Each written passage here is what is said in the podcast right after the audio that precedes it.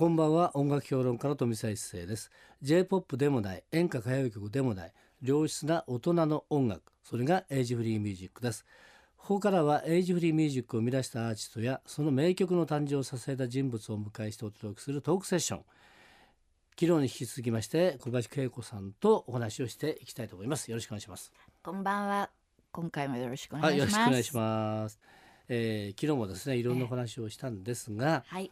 今回ですね私ですね、はい。えーこのアルバムはい聴かせていただきまして「生きるものの歌ね」ありがとなんですがうございます。、えーまず「さよなら」の言う前にからずらっていくんですけれども、うんえーで1行2行ですねセルフライナーノーツっていうかねでそう。小林恵子さんコメントが入ってるんですよ。はい。思いをちょっねと。うん、これがやっぱりすごいいい感じなんですがあ、うん、例えばですね一番最初のね「はいさよなら」を言う前にはですね1行ですよはい。アマチュア時代誰ともなく歌い始め皆が愛した曲です。書いてあるんですね、はい。僕はこうねこの当時もちろんねリアルではもちろん知らないじゃないでもすごくこう想像がねうん。奪っていくわけですよ。あどういう感じだったんだろうっていうのがみんなねがね、こうんう歌ってましたもんね。シングアウトですか？みんながそのシングアウトっていうよりもうんいろんなうん、シンガーがええ取り上げて歌うみたいな。あなるほど今で言うと共作そうですねって。いう感じなんですかはい。ね。ででも最初だからうん誰が作ったの？うんっていうのもわからないでわかんないで。歌っていたって。おーいい曲だからみんなが手を取り上げようっていうことですね。で。結果的にそれがたくさんの人に知られていくっていうふうになるそう。なんですよね。歌のあるべき姿みたいな感じじゃないですか。ああかもしれないですね。それ考えてみればねそうですね。で気づいたらこれは、えー作詞、えー藤田敏夫さん、はい作曲中村八大さん。プロだったっていうそうだったね中村八大さんね藤田敏夫これすごいですよね。すごいコンビです。ねはい。大作家はい。ですよね。そしてですね、え2曲目になりますとはい。「レールウェイ・ララバイ」1枚の切符からはい。これは、えー国鉄時代の CM ソング今でも鉄道ファンにとって思い入れが深い曲との噂を聞き再びレコーディングしましたこの曲はもう知ってる人が例えばねたくさんいらっしゃると思うんですがはこれ昨日の話で出たんですが、はいあのーこれ30年間ね、い。はい。お休みしてうん。いたわけじゃないですかいました。ひょっとしたらこれは1977年出てるのでお休みしてる時期にもかかわらずこれはなんでレコード化されたんでしょうかね。あ、そうですよね。うんあのね、これはその一枚の切符からっていう国鉄のキャンペーンのはい。コマーシャルソングだった。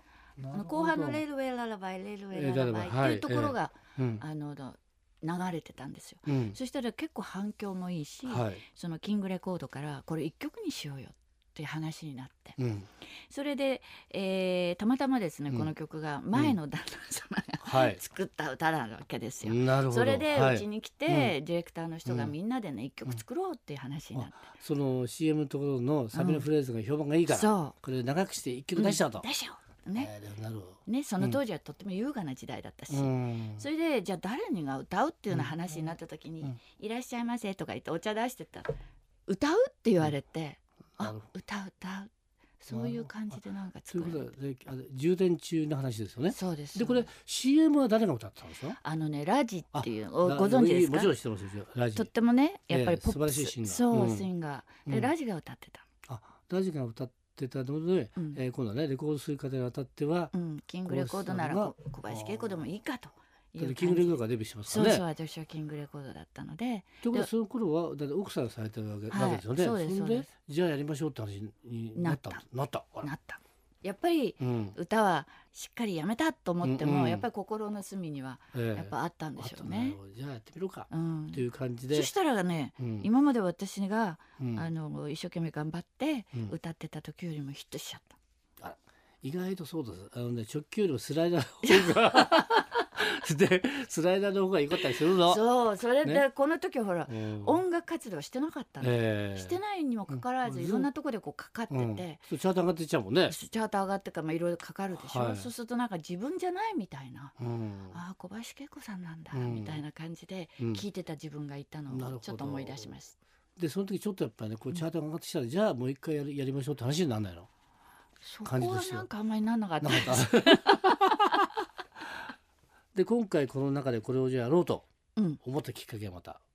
このアルバムをね。うんアルバムの中に。はい。それはやっぱりね、ある方が、うん。その国鉄ファンの、ねはい。40代以上の方はうん。すごく思い入れがある、まあ、うんそこのあうんうんれライダーノーツにも書きましたけれども、とい言われたんですよ。で、うん。取材も受けたりしてたの。ええ。それならばうん。今回うん。その方たちに向かってもう一度この小林恵子、うん。この年代になりましたがうん。ちょっと聞いてみてっていう感じで、ああやってみようってういう、ん、入れさせていただいたんです。なるほどね。はい。はい、それではここで早速ね一曲聞いてみましょう。曲紹介お願いします。はい、ではレールウェイララバイ一枚の切符から。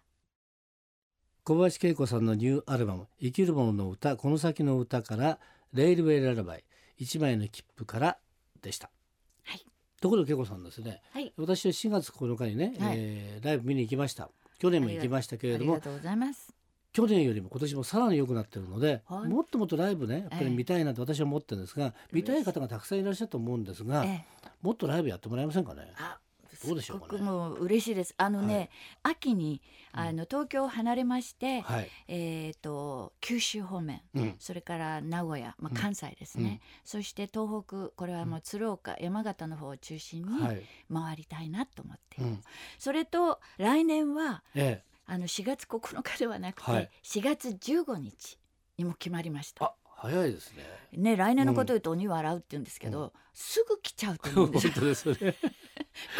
ねそれでもう今すでにはい。もう何をしようかなとか、うんどういうレパートにしようかなっていうのをちょっとこう頭の中でぐるぐる回ってるんですけども、なるほど、はい。はい、そしてですね、今日ね、えーこの番組で聞いてぜひですね、はい。えー小林恵子さんのライブが見たいという人はですね、はい。もう直接行ってほしいなという。そうですね。あのフェイスブックにはい。結構いろいろと私載せてますので。じゃあフェイスブックでガンガンやっぱアクセスしていただいてと。よろしくです。はい。頑張ってください。はい。ありがとうございます、はい、それからまたアルバムの話に戻りますけれども、うんこれはね玉置浩二さんの曲で北野武さんビッタケさんの詩を書いた「はい長章」っていうね、うん。これも入ってる。これも感激しましたね玉木さんのコンサートに行って、それも絶対歌いたいと思って、うん。そしたら玉木さんも、うん。まああの OK が出たので、はい。あ嬉しかった。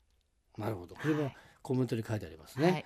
それからですねこれよかった。ブラザー犬うん。これは高田渡さんの名曲なんですけれどもね、はい。えー高田渡さんは、えー亡くなられて10年なんですが今年ですねねあのオールタイムベストが出て、はい。そして息子さんの高田伝さんがはい。えートリビュートアルバムを作られたんですが、ブラザー犬も入ってますからね。あそうです。ぜひ聞きたいと思ってまこれはすすごいですよね。でブラザー家もそうなんですが高田渡さんですね、はい。昔からねすごく年上になってましたけれども、うん。実はですね私の2つだけ上なんですね。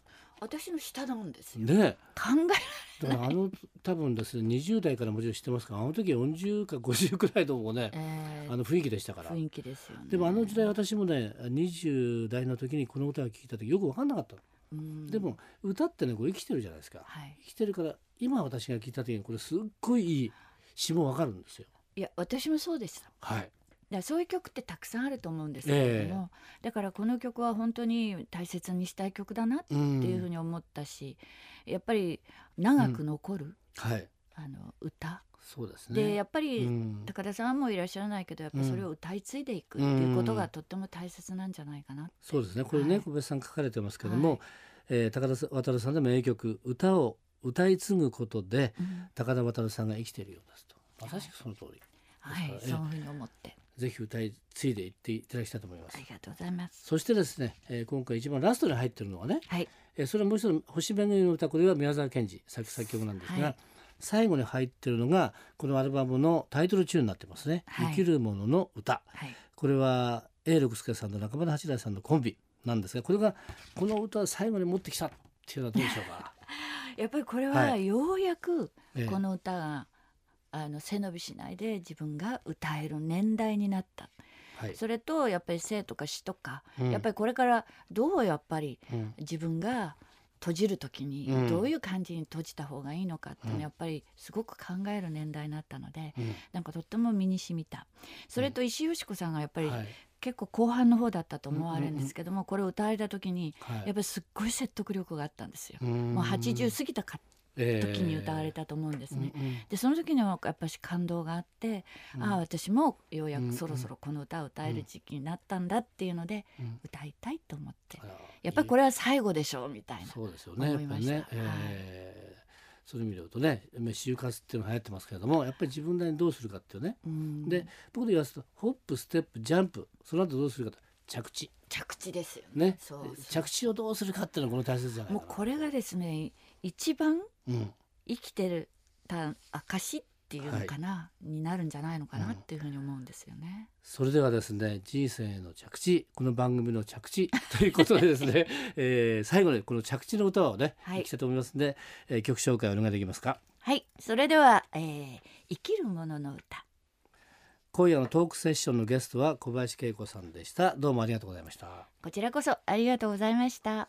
富澤一誠のエイジフリーミュージック明日のこの時間は通信カラオケの大手 JOYSOUND の協力でお送りするカラオケヒットランキングです。どうぞお楽しみに。また明日の夜お会いしましょう。